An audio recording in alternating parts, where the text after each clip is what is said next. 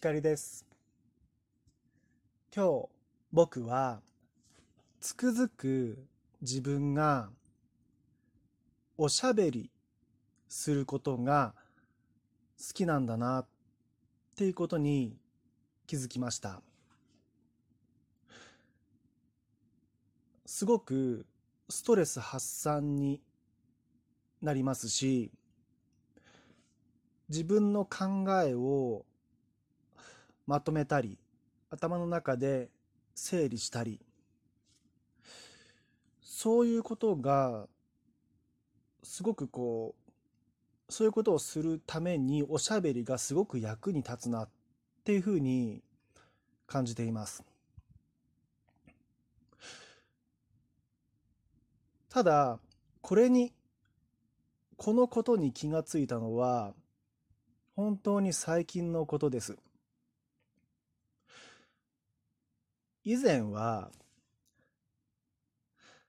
例えば悩んだりイライラしたりしていた時にこれを人に話して聞いてもらうことによっていや人に話して聞いてもらったからって何にも変わらないでしょって思ってたんです。現実は。だから話しても意味ないじゃんっていう態度を僕は取り続けていたんですね。だから当然、一人で抱え込むような感じなんですね。でも、ある時、まあ、ものは試しに実は、これこれ、こういうことも、これこれこういうことを辛いと思ってて、みたいに、話せる人に話してみたことがあるんですね。そしたら、すっきりしたんですね、気持ちが。すごく効果を感じました。これと似た効果があるのが、モーニングページだと思います。まあ、モーニングページというのは、朝起きてすぐにボールペンを手に持ってノート3ページ分何でもいいからその時書きたいこと、頭にあることをびっしり3ページ分どんどんどんどん書いていくっていう作業なんですよね。まあこのノート3ページ分っていうのが結構やってみるとものすごい量なわけですね。ついには書くことがなくなってきてですね最後の3ページ目とかに行く頃には頭の中がスカスカ。もう書くことないから、ノートに書くことがもうない。書くことが出てこない。出てこない。って書いてるんですね。そこまで行くと、ちょっと、ゾーンっていうんですかね、フロー状態に入った感覚になります。そこまで行くと、こう、うん、悩みが消えるどころか、無、無心になれるんですね。無の状態になれるので、日頃、例えば、パニック障害やうつで悩んでいらっしゃる方には、すごくおすすめです。僕も今でもモーニングページをことあるごとに続けています。以前は毎日やっていました。今日のおしゃべりっていうのは、電話でただお友達と喋ってただけなんですよ。別に僕の悩みを打ち明けるわけでもなく、こう中身の、中身の濃いことを話したわけでもないんですね。ただ雑談を1時間ぐらいしましたかね。僕は、でもそれでも、別に悩みを打ち明けたわけでも、内容の濃い話をしたわけでもないのに、フロー状態に、ゾーン状態に入りましたね。あの、このゾーンの状態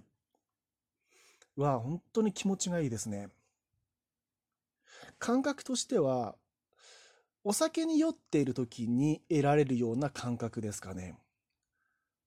こう、ああ、スカッとして気持ちいいみたいな感覚なんですよね。これがお酒の力を使わずとも、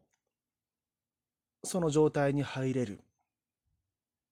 ですね。うん。まあ、多分でもこれは僕の場合はっていうことだと思うんですよね。いや、喋ることが性に合わないっていう方も多くいらっしゃると思うんですね。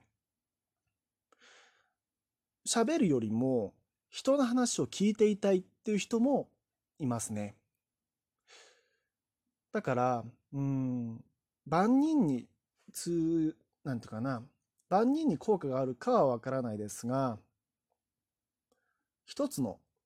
方法としては、書くもしくは話すっていう行為そのものがいいんじゃないかなっていうふうには思うんですよね。話す内容、書く内容は何でもいいんだろうなっていうふうに今のところ僕の体感としてはそう感じています。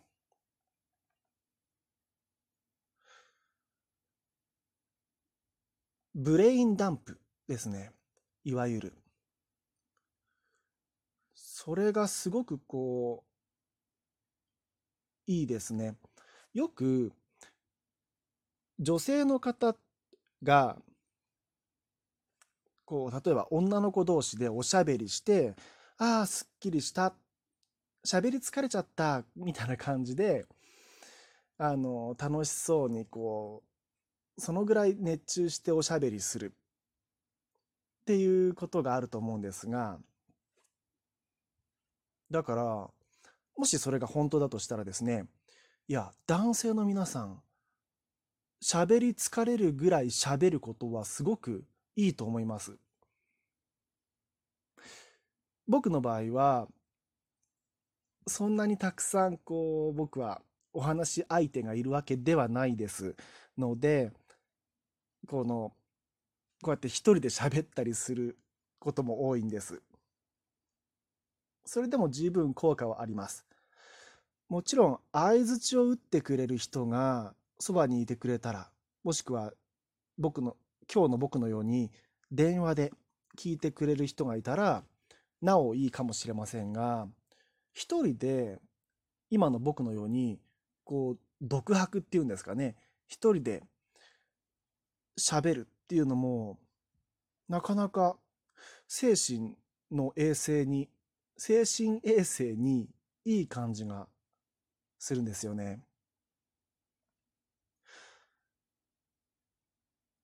特にうつやパニック障害そういう燃え尽きてしまう方っていうのはうん一人で抱え込む方が多いと僕の印象では思うんですよね。僕も含めてですね。それをただ外に出すだけ。その手段は書くでもいいし話すでもいいし頭の中にある考えをもうイメージとしてはもう物理的にこう外に吐き出していくアウトプットするだけでいや本当に気持ち楽になるじゃんって思ったんですよね僕はね。はあこれは女の人たちを見習って僕もちょっと話せる人にはどんどんおしゃべりしていこうかなっていうふうに思っています。今回は以上です。ひかりでした。